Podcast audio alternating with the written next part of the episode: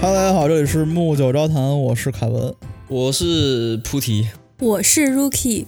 Rookie 在一周之内去变了个性，对吧？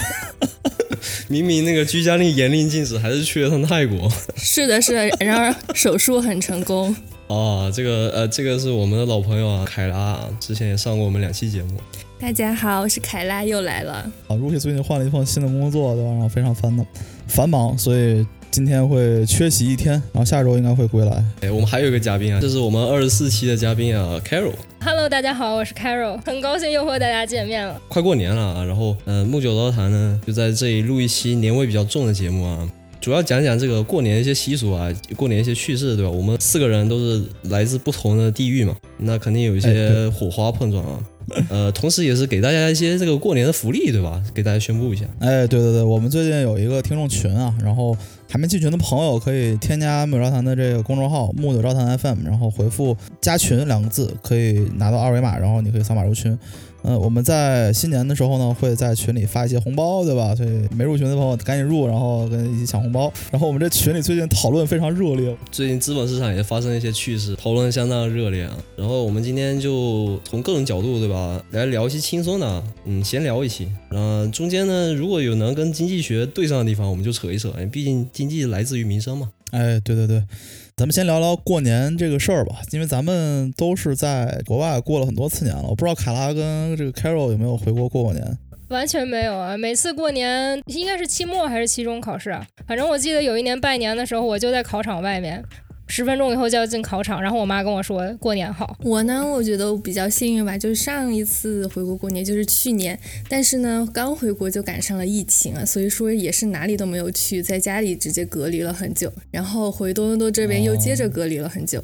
对，去年确实，去年我们有一个朋友也是回国之后发现就疫情了，但是那哥们儿还挺刚的，天天出门打麻将。因为他回国那阵还没有大规模爆发吧？我记得他回来的时候，他觉得，哎，我成功跑毒，对吧？结果没想到 我们这边更严重。反向跑毒，他回来那天是我去接他的，一上车就开始咳嗽，你知道吗所以可能我们已经都得过了，对吧？而且都是无症状。嗯？OK，扯回来，对吧？我们这个在国外啊，嗯，年味肯定不重，对吧？比如说今年过年是大年初一，呃，大年三十周四嘛，肯定要加班，嗯。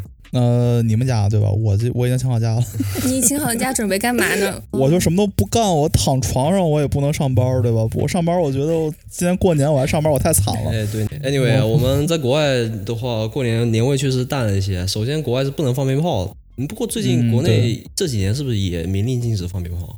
国内我觉得是那个在大城市，或者是比如说呃二三线城市以上的级别的一线城市，肯定在室内是不能放。但是我觉得就有些这个鞭炮爱好者或者是烟花爱好者，他们会为了放炮而去农村去放。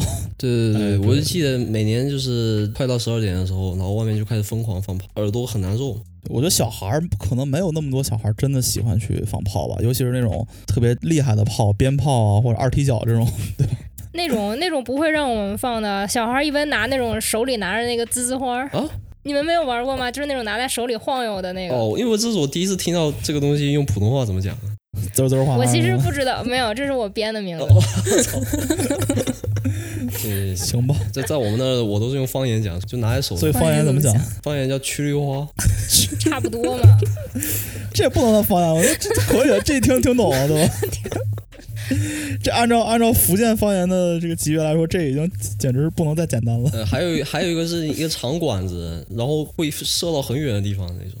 就是嗖的一下啊，对对对，对，我觉得这个外国在这个不是特别了解中国放炮的习俗之前，都会觉得在神秘的东方，对吧？每到二月份左右就有一场战争。这个跟战争有点关系嘛，是吧？放鞭炮的由来不就是说是要驱赶什么神兽吗？说年兽哦害怕放鞭炮的声音，今天凯尔跟我说那个。问我年兽是什么东西，我都不知道什么是年兽，我以为 兽是兽是寿寿命的命的寿。对，我说什么是年兽？是过一年长一岁的意思吗？后来我发现啊，是一个动物，对吧？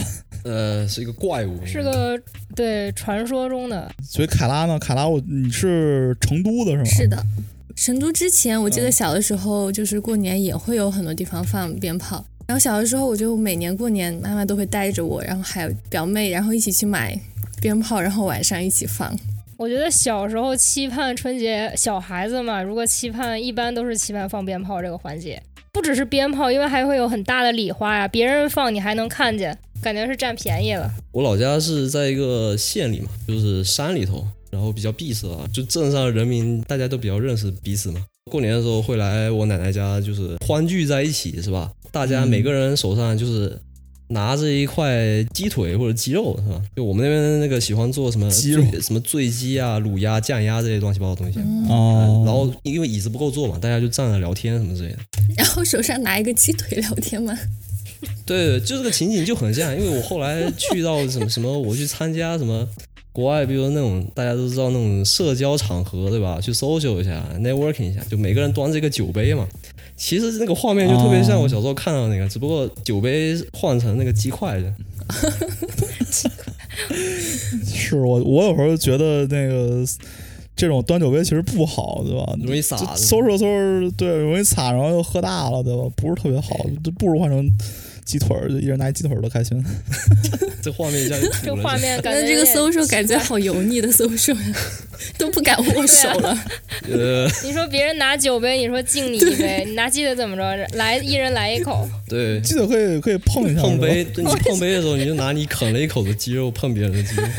反正我印象中的春节，因为我是河北石家庄的，然后我有时候也会回村里，对吧？我们那儿村里每年是大年初初五左右回去，每次回去我都特别害怕，因为我是从小在城市长大嘛，然后我这人又性格比较比较随和。我小时候不是特别的暴力，对吧？回去村里一帮村里小孩儿都他妈欺负我 这是我的童年阴影。过年回家挨打，对，然后我又特别怕狗，然后村里全是那种满街跑那种大黄狗，我特别害怕。这看上去不像你现在的这，你现在给我感觉你小时候应该是 老大那种感觉。真没有，我小时候小时候胆儿非常小。哎，还有什么小时候不是会贴什么对联，贴那个符符还倒过来贴嘛？不倒？不倒了，那你们小的时候过年会写对联吗？之前是自己写，然后但是写也轮不到我，因为我字太丑了。但是我小时候因为因为我这个家里有人自己写对联，所以我也喜欢跟在屁股后面看。但是后来思想出了点问题啊，就对对联、对对子的时候，老是对出一些奇怪的对子来。你给我们举个例子呀？黄赌毒之类的是吗？哎，对，说到这个，我可以跟大家分享一下，就就是对联其实是很好玩的一个东西，对吧？就如果你你非要搞什么正经的对联，那就可能是什么哇万事如万事如意掌宏图，心想事成心伟业啊这种，哇这种就没什么张意思张口就来就来。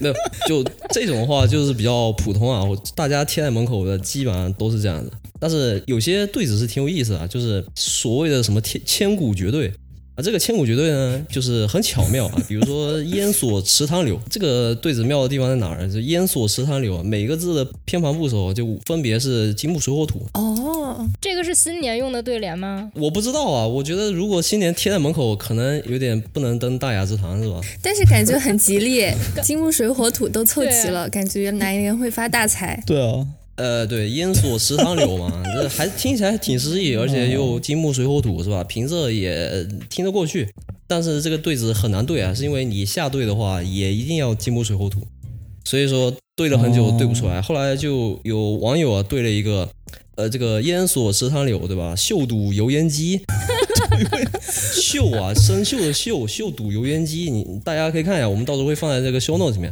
偏旁部首呢也是金木水火土啊，那就对上了。呃，平仄也对上了，哦嗯、那就这个还是比较妙的啊。但是感觉上下联联非常的不搭，就像穿越了一样，就是一个是在写景，然后一个就瞬间穿越到了厨房。啊、呃，是这样啊，其实其实大家对过很多，因为这个上联是出好，然后下联是很多人去对过，对吧？这个已经算是特别那个说得通的啊。烟锁池上有，烟从哪来？因为秀堵油烟机了啊。那还有个对子呢，就完全没有任何上下连接的意义，比如说烟锁池塘柳，港城铁板烧，也是金木水火土啊，平仄也能对上，但是就没有任何的但人家铁板烧也确实有烟啊。啊，也对，也对。呃你说俗的是吧？我也知道一个，但是俗的同时它还挺有意思的。琴瑟琵琶八天王，一般头面。嗯，琴瑟琵琶四个字嘛，每个字都带有两个王，所以是八天王。在这个网络上看到一个对子特别好啊，是吧？膀胱肿胀四个月，十分难受。什么意思？就是膀胱肿胀都月字旁，所以四个四个月哦十分难受，哇，还真的很齐。哦，而且一般头面可以对十分难受嘛。而且还非常有真情实感。我操，肿胀四个月不是难受的问题了，可能没有机会难受了已经。他这个队比我那个好啊，我队的一个是梧桐杨柳，呃，两片林，空气真好。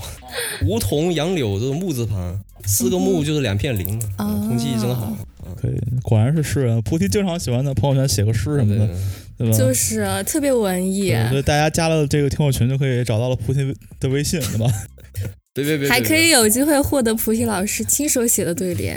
呃，这、哎，对对对。这个价钱我们可以谈是吧？行，那说完这个写对联啊，咱们作为这个生活在海外很多年，对国内的这个过年的记忆还停留在比较小的时候，所以我们没有感受到这种来自长辈跟亲戚的焦虑。你像我的一些朋友，他们现在在国内，对吧？今天听说这个不提倡走亲戚，他们都非常开心，对吧？就觉得逃过一劫。哎，对这个焦虑我是一点都没有啊，就是长辈是不催婚的啊，不知道你们两位有没有？不只是催婚啊，大部分人还有拼，还有比比事业的，比如说你年薪多少呀，那个谁谁谁家的孩子奖金拿了多少多少这种就。别人家的孩子一扯出来，然后瞬间就不想听下去了。哎，就这种跟小时候那个别人帮孩子得了三好生，什么考一百分，嗯没有任何差别，你知道吗？他们可能讲话的这个聊天的话题，这个可能也是个必备话题吧。比如说我们现在我们现在年轻的时候，我们聊什么呢？是不是？我们聊我们买了什么股票是吧？或者支持了什么球队啊？嗯或者说呃最近又出了什么新鲜事嘛，是吧？去年我们喜欢聊最近又买了什么球鞋，对吧？长大以后可能还真的就没有那么多话题聊，那就只能聊这个最近我又生了什么孩子，是吧？我又跟谁生了什么孩子，是吧？不 不不，哇，听上去好精彩呀！除了这个以外呢，还有一点就是、嗯，这个七大姑八大姨喜欢就是问你这个的现状，是吧？嗯就嗯，你今年多大了呀？哎对对对对你你结婚了没？生小孩了没？谈朋友了没有？在哪工作啊？事业单位还是什么单位啊？就这种。对，挣挣多少钱，奖金多少，工资能不能按时发？对，什么？你为什么还不结婚啊？准备什么时候要小孩呀？什么时候要二胎呀？这种就为什么类的问题 准。备在哪儿买房啊？嗯，对，就像你这年龄，我都抱孙子了，对吧？你现在还单身，什么情况啊？什么三十岁抱孙子，这个怎么算的？我，三十岁抱孙子？technically 也是可以，不不不，对我我们算一下，三十岁就是你十五岁生孩子，然后你孩子也十五岁生孩子，哦，对对对，刚好。不犯法就吗？technically 十五岁可以生孩子吗？不可以啊！现在应该是违法的，不提倡。我们节目没有这么说。从生理上来说存在，就是一定是可能的。然后从社会上来说也也有这个现象，但是从法律上来说这件事情是不可以的，嗯，所以道德上来说大家不要不提倡？这必必须不能提倡。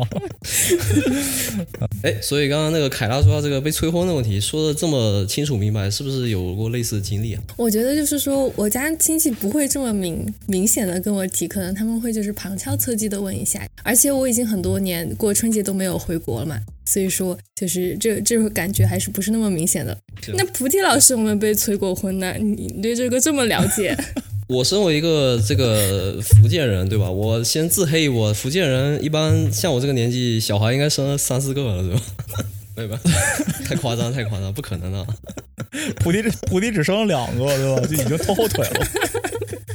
要加快进度了。但我一般就是长辈问我这个我不喜欢回答的问题的时候，是吧？换我年轻的时候，我就他妈怼回去了啊。那长大一点，那就呃被社会毒打了以后，你就学乖了很多啊。这个没有必要，是不是？心中有佛啊，你就忍一忍就过去了，是吧？呃，确实，对。其实话说回来，我觉得这个事情其实不是一个特别好的事情，对，会让人感到难受。因为，呃，这个我觉得国内或者甚至东亚文化吧，可能都有一点不太注意这个社交边际，对吧？那人与人之间的交流，你比如说在北美或者是在欧洲，你像工资挣挣多少钱这种东西，除非你是特别好的朋友，一般来说，你刚认识一个人，你问这个问题是比较不礼貌的，对吧？或者是就是亲戚之间也其实不应该去问这种问题，或者是你的婚姻状况、感情状况不是特别好的朋友，不是特别熟的人问这种问题，都不是特别的礼貌。嗯，对，嗯所以我觉得也是一个一个社社交边际的问题。对，而且我发现就是感觉公司里有孩子的同事，感觉年龄都挺大的，都是比如说三十多、四十多岁，所以说我觉得可能这边就对年轻人没有这么大的压力，说你必须要多少岁以前生孩子呀什么的。呃，你在这边很少见到十五岁生孩子的，在国内估计我也见不到法律。允许。哎，对，这只要是法律允许的范围内，我觉得几岁几岁生孩子都是可以的，是吧？比如说，我想我就想五十岁的时候要一个孩子，嗯可不可以呢？完全可以啊，对不对？呃，是或者说我就坚定丁克家族，嗯、那也没有任何问题，这就是个人选道路选择的问题。所以就是跟听众朋友们说一句话，对吧？就是说这个遇到这种长辈跟亲戚的这种灵魂拷问，大可不必，对吧？大可不必该怎样怎样，不要放在心上。哎，对，这个也是有原因的，对吧？因为很久没见的亲戚呢，他们其实跟你也没有什么共同话题可讲，那可能只能从这种哎，对，方式显显出一些啊来自亲戚的关心。而且你这样想，那你亲戚来问你这些问题，你是被问者，对吧？那你你的亲戚或者你长辈是发起话题的人，那你跟一个人聊天的时候，肯定是发起话题的人会承受更多的压力。那你有没有想到，我主动去跟我的长辈或者我的亲戚，我来做这个发起话题的人呢？对吧？我可以去发起一个特别有意思的话，让他觉得特别有意思的话题，我们去聊些别的问题呢。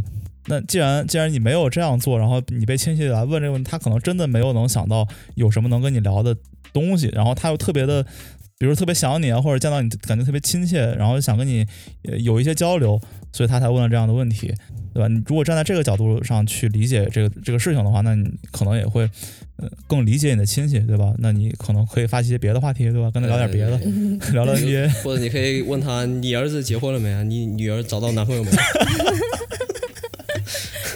开玩笑，开玩笑。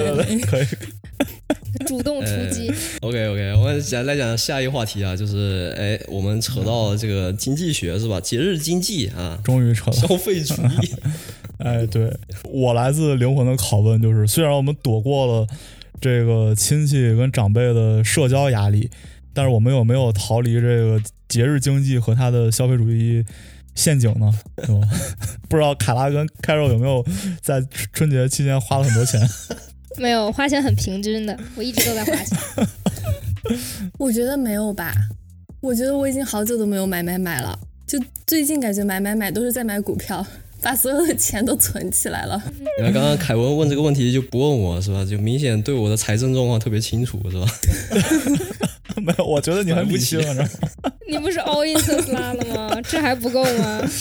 呃，节日经济学有个最大的弊端是吧？就是到节假日的时候，大家要囤囤年货啊，就是有这个消费的需求。你所以说，反而这个时候呢，很多商品都会涨价，对吧？对，这商家会把这个跟那个春节息息相关的产品会给它做一个涨价，而且不止涨价，它有的时候会做一些，比如说包装方面会有一些改变。呃，我把它加一个礼盒啊，对吧？做成一个春节特别款啊，对吧？都会这个引起价格波动，甚至。你像我们喜欢球鞋吧，很多的 AJ 或者是呃比较高端的线吧，阿迪、耐克都有，它都会出 Chinese New Year 的 version。对对对，不仅是球鞋，感觉很多化妆品啊，然后像口红呀、各种腮红都会出新年特别款，然后它包装又很好看，所以有的时候会忍不住想要去买。对，而且所有的中国新年款都会给你的价格稍微做一个 markup price 是吗？稍微给你提个价是吧？对，加点 premium。加点溢价。而且有时候它就算不涨价的话，但它其实卖的东西跟老款没有什么不一样，但就是想让人家有可能会收同样的东西第二块。嗯嗯，交个智商税的感觉。增加复购率。就加个 logo 之类的，对吧？就给你那什么哎，但是他 们一定会大肆宣传，是吧？然后我们多么用心设计呀，加入了各种中国元素在里面。精美的浮雕，对对哎，对，对对对对，所以这就扯到为什么电商啊，或者这些呃卖卖东西的商家特别喜欢过节，特别喜欢去没有节我要去创造节。还有什么六幺八，我都不知道这 这节的来源是啥。六幺八、就无端创造出我感觉淘宝现在每个月都有一次，最近呃还没结束呢吧，应该叫年货节，也是各种满减。哎，对，年货节，对，所以这这个从心理学上来理解呢，它其实是一个心理账户的一个问题，对吧？我们之前做那个消费心理学讲过这个问题，就是什么是心理账户呢？心理账户就是说，你其实，在心里边已经默默有一杆秤，对吧？比如卡拉说，比如我的工资是呃二十万加币，对吧？哇然后 牛啊！我不知道你工资多少可能可能比这高，对吧？呃，我们先我们先假定卡拉是二十万吧，对吧？那我这一年要在化化妆品上花五万块钱，我觉得花五万块钱左右我是 OK 的，对吧？那这个就是一个心理账户。那很多这个中国人，呃因为我们习惯问题嘛，那过年是要花钱的，对吧？所以我们会给这个心理账户在过年的时候留一部分钱出来。商家就是想 想把这个钱挣到，所以没有过年的时候，比如说什么六幺八或者这个双十一这种节，他会潜移默化的在你心里建立一个账户，说，哎，今年到双十一了，我我该花钱了，他会让你把这个 budget 留出来。而且还有一种可能，就是他现在推出的这个满减机制，比如说你这你想买的东西啊，真的就是只有两百六十块钱，那他满三百才减三十，你说你是凑这个单还是不凑这个单？你如果凑的不正好，是不是还要多买东西？不买立省百分百，为什么要买？我觉得还是取钱那个 包红包是最现实的，就呃最有效率的，我觉得。但是包红包有个问题是吧？红包那个包也得涨价，而且红包这个包是平时可能你都买不到，呃，我不知道现在淘宝上能不能买到。但是如果在以前没有淘宝这些东西的时候，你没有到过年的时候，市面上是真的没有红包啊。因为我有一年我就想说，我夏夏天的时候我去多买点红包啊，囤一囤，然后没找到。你囤货很早啊，所以你没找到这件事情就被张小龙发现了，对吧？他帮你做了一个微信红包。哎，对，但我总觉得啊，就微信红包，我总觉得还是就是见不到面的时候用来社交用的。呃，见不到面是吧？我、哎我也可以给你一个微信红包，但是见面好像还是给那种一一大块一个大块的。OK，扯回来是吧？呃，你刚刚是从心理学分析啊，我再从经济学角度呃再分析一下。呃，这个东西可能可以归结于一个叫呃需求第二定律，大概就是说你你的弹性呢会随着时间呃而恢复啊。呃，举个例子，就是你要短时间内买一个东西，那对你来说哦这就是刚需，那你的弹性就特别小。所以说，你像春节这种时候啊，大家忙了一年是吧？快到春节啊，开始想囤年货了，所以这个时候我必须要在比如说初几之前把这个东西囤齐啊，或者大年三十之前把这个东西囤齐。那你的弹性很小啊，那弹性很小啊，对于商家来说，他就可以把价格拔得很高，你也照样得买啊。但是随着时间的恢复呢，比如说你有很长一段时间，比如说你从夏天就开始囤年货啊，那你就可以慢慢，你就可以找各种方法去囤各种这个价格低洼的地方啊，去囤那些东西。当然，就是这个问题，就是说没有人闲到从夏天就开始囤年货嘛，是不是？除了我以外，你真的夏天囤年货 囤红包。啊？囤红包行 可以。哎，对对，但你说这个有什么办法？也好像也没什么办法，毕竟这个是社交嘛，啊，这个在经济学经济活动里面是比较特殊的一种，所以你说你过年什么也没准备，好像也不太好意思啊。特别是如果你是大户人家，别人都要来你家里过年的话，你总得准备点吃的喝的。这个其实就是呃我之前所想的那个心理账户，对吧？其实你说把那些吃的喝的，真的有人吃吗？就大家现在也不差这一口啊，就其实就是为了摆着看吧，我觉得。小孩真的会吃，因为其实过年的时候就是你会见到很多别人家小孩嘛，啊，小孩会吃，小孩是真的爱吃那些东西。对，还真的是对，确实。OK OK 然啊，扯回来，我们接下来讲一个这个最开心的一个话题是吧？那就是美食啊。哎，民以食为天，对吧？这个我觉得我们四个人都得都可以讲一讲。咱们应该是来自三个非常不太一样的地方。嗯，对对对，你先开始。对我，我跟开尔都相当于是华北平原，对吧？我们家是河北的嘛，所以这个基本上就是跟华北平原的特点特别像，对吧？那我们那边北方嘛，那肯定是吃面食比较多，所以呃，过年会做饺子，对吧？主要是饺子，然后呃，一般是韭菜馅儿，啊，韭菜猪肉，然后虾仁鸡蛋这种就非常常见的馅儿。然后我记得就是到过年呢，我们会开着中央一套还是中央三套，然后看看什么唱歌跳舞，然后一大家的人就围一桌子，然后在那包饺子。啊，这很北方。我感觉北方所有家庭都在包饺子。嗯，对，就是就是包饺子。我觉得包饺子这个事儿，他在做饭的时候是一个最容易聊天的一个一个饭，对吧？就你做别的饭都得比较专注，或者是需要动作快啊，或者是你你需要动作比较大。呃，比如我炒菜，我炒猪肉，我得咔咔炒，炒完之后什么一顿操作猛如虎需要。那那包饺子就是大家坐在那慢慢包，对吧？我可以包的慢一点，包的快一点都无所谓。然后这就给大家的一个就是聊天的机会嘛。啊，所以我觉得可能这是为啥大家喜欢包饺子。感觉可能包饺子是一个合作性的项目吧。你像你烧一条红烧鱼，你总不能一个人放蒜，一个人放调料，一个人啊 炸鱼，对对对对吧？对，是这样的，对。对，我觉得但是可以围一圈就喊加油啊，是吧？那做的那个人是不是压力很大了？我印象中真的就只有饺子，也没什么别的东西了，剩下东西都是小零食什么的。嗯然后跟一堆小孩儿就是追跑打闹，对吧？然后 外面放放炮。所以吃的方面我还真没有特别的记忆。北方就是可能是饺子馅儿不一样吧。我们家比较常包的是猪肉白菜，因为每年都要冬储大白菜，嗯然后又猪肉白菜呢又是我爸比较擅长的馅料。嗯，嗯，但是我记得应该也也会炒几个菜，对吧？炒个什么对，那是年年有肯定的。余，鱼，我还真没觉得我们家每年都吃鱼，但是每年都有什么花生米之类的。下酒菜，下酒菜，怎么直接就开喝了？现在也有啊，我去给你买一包黄飞鸿。你要说花生米，我前两我前两天发现一个更好吃的花生米，下次下次去你家给你带一包。吃的我直接上火了，你知道吗？我现在特别上火。什么花生米这么好吃？我操！你是太久叫什没吃了？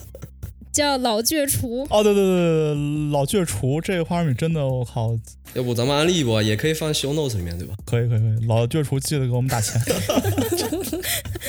老倔厨就是就是这么倔，没有推广费。给我打钱，给我治病！我操，这生活。好，讲完北方啊，我们来讲南方啊。这个凯拉老师是一个南方人，凯老师是成都人，但是我觉得成都的饭可能跟北方比较像吧，不是我那种不是传统意义上的南啊，方。对对对对对，就不是沿海一带。但是我觉得我们家过年不会包饺子，就是包饺子感觉不是必备。然后，然后过年嘛，感觉就是一起煮一桌菜，然后比如说鱼肯定有的，然后还有一些就是下酒菜，因为可能长辈们会在一起聊天嘛，然后所以会准备一些就是特别下酒的菜，像什么兔头呀，或者是。鸡爪，然后夫妻肺片这种，对，然后或者就是一家人一起做个火锅呀，然后就比较方便。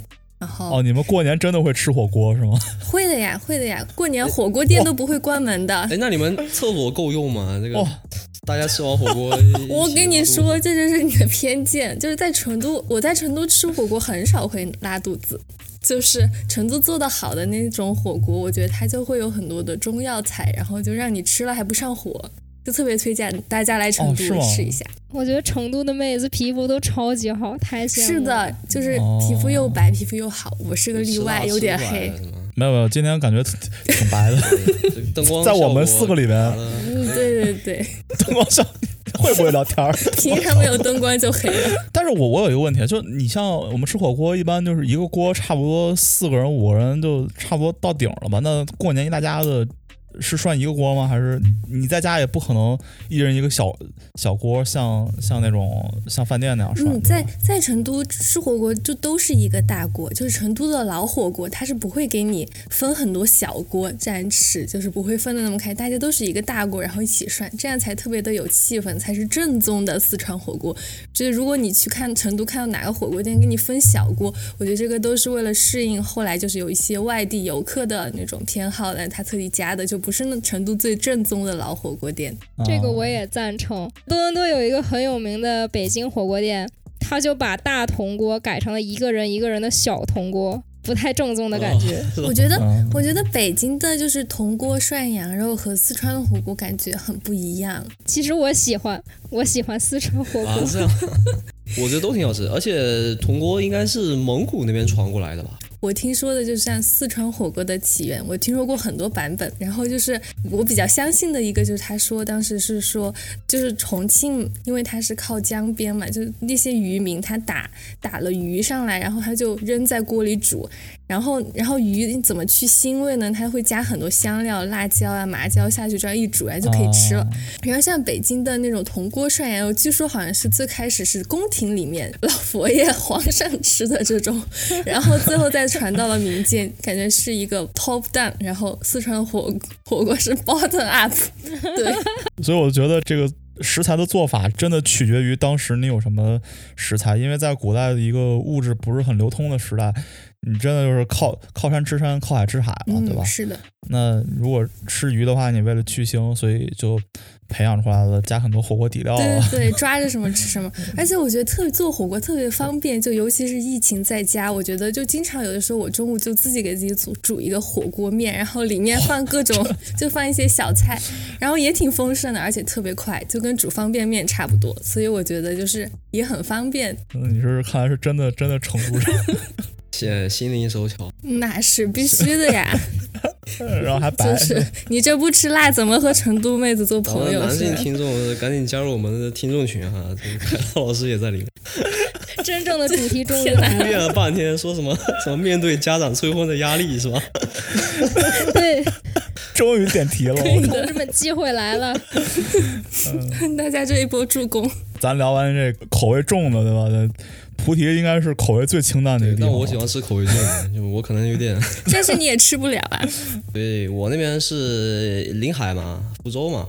但是呢，我非常吃不惯福州菜啊，因为我老家是山里头的，就福州旁边那个县。我老家的方言呢，跟福州本地的方言差多了。你知道其实他们车程啊，就是现在打通了那个高速以后，车程四十五分钟以内一定能开到，就比咱们去上班还近。这样一个地方，啊居然这个讲的话完全不一样，就可见我这个被群山环绕啊，是一个非常远离人世的一个地方。啊，那我那个山里头呢，吃什么呢？山里头没有海鲜嘛，因为以前没有高速的时候啊，那自然啊就没有什么海鲜、河鲜啊之类运进来。我们那边只有一条小溪，溪里面什么东西很多，两栖动物，所以我们经常吃那种叫不上名字的两栖动物。穿山甲，别别别，我不想被抓起来呃，在在这里我要 clarify，这我要澄清一下，我从来没有吃过山 山穿山甲，是吧？求生欲很强，但我们会吃一些很奇怪的两栖动物，长得跟蛇很像，蜥蜴吗？也不是蜥蜴，它更靠近蛇，脚脚可能比较短那种。我到现在为止都不知道那个东西叫什么。但是很好吃是吗？呃，其实也一般，哦，但吃完啊吃完总会亢奋几天。什么？中毒，亢奋几天，OK，越说越吓人。啊，我们不说这么奇葩的东西啊，就说点普通的东西，对吧？嗯我开头不是说了有那个鸡翅社交嘛，是不是？我们那边就喜欢鸡啊、鸭这些东西特别多啊。那过年的时候是一定一定要杀一只鸡的，一定一定要在大年三十早上杀，而且这个鸡要精挑细选，是吧？一定要挑那个最美丽的一只公鸡。然后这个鸡的那个鸡冠呢，呃，小时候一般都归我吃啊，我 因为我最小嘛。这鸡冠是比较好吃的一个东西。后来我我出国以后我再也没吃过了，而且我们吃的时候都是冷着吃的，就是呃具体做法我也不知道啊，没进过厨房是吧？酱鸭是吧？白白斩鸡或者什么醉鸡，哎有带一点点酒，差不多这个味道吧。所以我老家那边的这个口味是比较重的啊。那福州是不一样的，福州口味非常淡。呃，非常淡是什么原因呢？呃，因为福州依这个依山傍海啊，海鲜啊、贝壳类和鱼类都特别多，味道特别鲜美。味道鲜美的情况下，你可能就不需要加太多的调料啊，你把鱼可能就清蒸啊，每年鱼都清蒸，所以说这个福州菜可能会讲求一个鲜字嘛。嗯 OK，我觉得我觉得可能是跟可能跟气候有一定关系，因为我上次去福州唯一的感觉就是热，然后热的我就是心烦气躁，知道吗？所以我现在如果在在那种天气下再让我吃一个火锅，我可能就直接炸了。我觉得吃点清淡的可能对这个有点帮助。不是的，吃火锅越热越出汗，然后你出了汗就散热，然后反而会觉得很舒服。哦，是吗？是的，所以火锅店在成都夏天也是非常火爆的。哦，凯拉一看就是成都什么 城市形象大使是吧？城市大使须的呀，带动成都的 GDP，一座你来了不就不想走的城市，完成 KPI 是吧？年底冲一波年底了冲业绩。哎，对，我记得你你看这个四川是吧？杭州去四川玩，街上就有那种小摊，直接是卖香料、卖那个辣的那些佐料啊之类的。对，四川的香料很出名，像花椒什么的，因为四川像靠近就是九寨沟那边的山里，它的有很多山，就漫山遍野全都是种的花椒树，然后它那那儿的花椒就是、怎么说，就是长得非常好，然后适合做火锅。然后成都的小街上还有很多卖小吃的，比如说当街你就可以看到卖那种烤脑花呀，然后或者是中水饺，就是你在成都走在街上，就根本不会担心，就就你想吃什么都可以吃得到。我记得我上初中的时候去一次呃成都，我去之前我觉得可能哎吃饭可能会特别辣，我抱着这个辣的期待去饭店吃饭嘛，然后后来我发现其实给我最大的感觉是麻，就它嗯所有菜都会放很多的花椒或者是呃放麻椒还是什么，然后我就觉得特别麻，然后麻完了之后就特别的爽。就是吃的时候是上面麻，然后之后就下面麻。哎，对对，说到这个，我我其实其实虽然凯拉在这，但是我还是要说，是吧？我其实 你要说啥相对于四川菜，我更喜欢吃那个湖南菜，因为它是纯辣。啊，对，那个是辛辣，对吧？呃辛辣，对对对，而且它其实呃，你说它重口，但它可能跟一些以咸闻名的这个菜系相比，它也不算很重口。中国的辣，其实一开始说啊，我觉得这个重庆跟辣，后来湖南说我不服，我觉得我更辣。之后这个江西又说，那你觉得湖南辣，你是因为你没来过江西，就，江西更辣。哦，江西对，江西它是它也是一种那个什么什么绿色的辣椒，也说自己是比湖南更辣。然后呢，广西又搬出了一个世界什么辣度排行榜，说世界前十，中国只有我们广西有的，榜上有名，就一个比一个辣。哎，我刚才看了一下地图，江西跟湖南就是接壤的。对对对，他们他们的地形也比较像嘛，对吧？他们山比较多。对，其实他们离得很近，所以说这个地带的人，他们的气候可能就适合啊吃辣椒。嗯，或者是适合长那种特别辣的辣椒吧。对 对对，行，我们这个聊了半天这个吃的吧，啊，有点饿了是吧？就就赶紧赶紧打住。赶紧打住啊！我们来聊最后一个话题是吧？因为这两年春节都跟平时不太一样，对吧？哎，对，从去年到今年，我们都不能出门聚会啊，或者是跟那个亲戚朋友打麻将之类的，面对面打麻将，不能喝大酒了。所以，就我们突然发现这个时间不知道该用来干嘛，对吧？国国内的话有有七天的这个假期，我们这边，比如我，我会会请个假，对吧？所以，所以大家准备怎么怎么过这个年呢？对吧？今年想想就悲伤，因为我还要上班，我没有请假，哦，你没有请假是吧？对请假，啊照常上班。我有一颗熊熊的打工魂。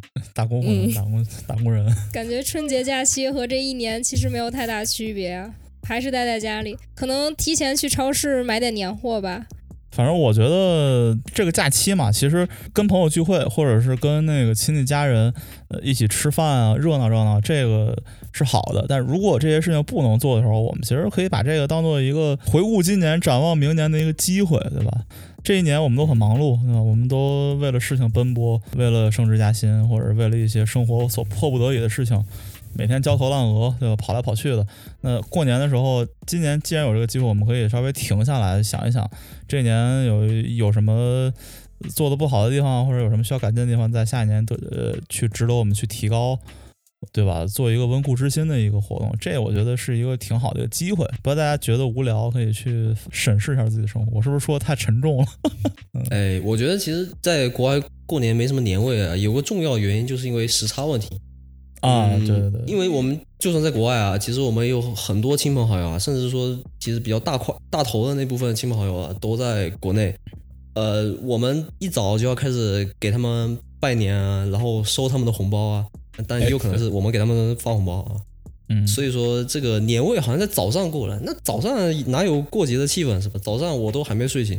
春晚也是一个重要点，虽然说没有人看春晚了，但是总归大家会出于习惯也好，呃，加个背景音也好，就把它打开放在那儿啊，偶尔时不时看两眼。哎，所以说，在国外过年，你到真正美国时间、加拿大时间晚上的时候，呃，国内人都在睡觉，显得是有那么一些冷清，对吧？嗯所以说这个年味的缺失，大概原因是在这里嘛。当然，这个如果是呃在中国的朋友，那肯定没有这个问题啊。在加拿大朋友呢，我觉得也不知道今年这个疫情这个封禁啊，到时候能不能结束，对吧？如果不能结束的话，那没有办法。如果能结束，不妨和亲朋好友聚一聚，是吧？大家抱团过个年，那也挺开心的。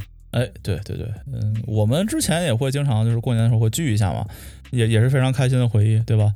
那今年可能聚不成了，只能在群里发发红包，对吧？我们抢抢红包，对吧？所以加拿大朋友如果觉得这个过年没意思、无聊，欢迎加入我们的微信群，我来发红包，对吧？我们有，我们之前有一个这个红包游戏，我们可以讲讲，对吧？我们之前在我们的这个我们朋友的这个群里，对吧？我们会有一个红包游戏，怎么玩呢？就是每人发一个红包，呃，肯定有一个人会第一个发，对吧？然后大家一起抢，抢完之后抢到最多的那个人，就是手气最好的那个人，他再来发一个红包，对吧？嗯然后这样就可以让这个红包延续下去，直到最后一个不要脸的人抢完之后不发，这这个游戏就结束。哎，所以这个游戏最好的玩法就是你还是开着语音聊啊，就不然大家这个不回微信呢，就比如抢到一个大红包就哎对是吧这时候不好意思睡着了，都哎，不好意思，刚刚没看到啊，没看到，没看到，不能这样的，必须开语音。呃不，语音也不行，是语音可以静音，最好要把视频也打开。哎，对对，哎，其实我们可以云喝酒嘛，对吧？开个这个 Zoom 也好，是吧？呃，云喝酒的时候要要注意这个，大家这个拿出来酒的时候必须是没打开过的，对吧？就是当着面打，不然不然你不知道他喝的是酒还是水。哎，那我可以去买一个那个专门把那个盖子再塞回去的一个机器，有这东西吗？太？拼了。没有的话，我们赶紧赶紧开发一个，感觉感觉有市场，想到财路了是吧？想到财路了，可以可以。必须提醒一下各位啊，这个呃，新年三十和新年这两天，呃，美国股市都是开市的啊，所以说大家不要因为过节就呃，忘记了赚钱的机会。有没有及时入场，有没有新年概念股什么的？但是什么情人节概念股或者什么母亲节概念股，现在已经有。哦，情人节有有一个概念股卖花的，好像最近那个大家所熟知的那个论坛是吧？WSB 上面有人在讲这个东西。哦，是吗？真有人在讲这个？嗯、对嗯，可以，大家可以留意一下。对，呃，Ticker 叫我看一眼啊，Flowers，呃，F L W S，这个大家看一看啊，就 大家自己判断一下啊。不过这个说自己判断，不好自己判断。对这个这个这个真说不好，这行吧？就是新年嘛，所以我们录了非常欢乐、非常非常比较轻松的一期节目，对吧？那软软的一期，呃，对，聊得很开心。然后呃，刚刚不是你们在说对联嘛？是吧？我我刚刚就趁着节目时间就写了个对联，是吧？送给大家。哇 可以可以可以，，multitasking 啊！太厉害了太厉害了。毕竟我们是这个财经商业节目啊，所以我们写的对联跟跟钱有关系，对吧？来，我给大家念一下这个见效啊，这个时间比较短啊，所以说呃写的不太工整，是吧？也反正就是图一个乐子啊，啊是这样的，少赔多赚去杠杆儿，呃双宿双飞福满堂。哦，可以，好，鼓掌。鼓掌，鼓掌。这个哎，我解释一下，少赔多赚，就赔和赚是对应呃零和一嘛，双宿嗯双飞，双就是二嘛，所以说你把两句话两句对联加起来就是二零二一这样子。哦哦原来对联这样句看可以可以可以，嗯、哇，牛逼！就第一句希望大家暴富，对吧？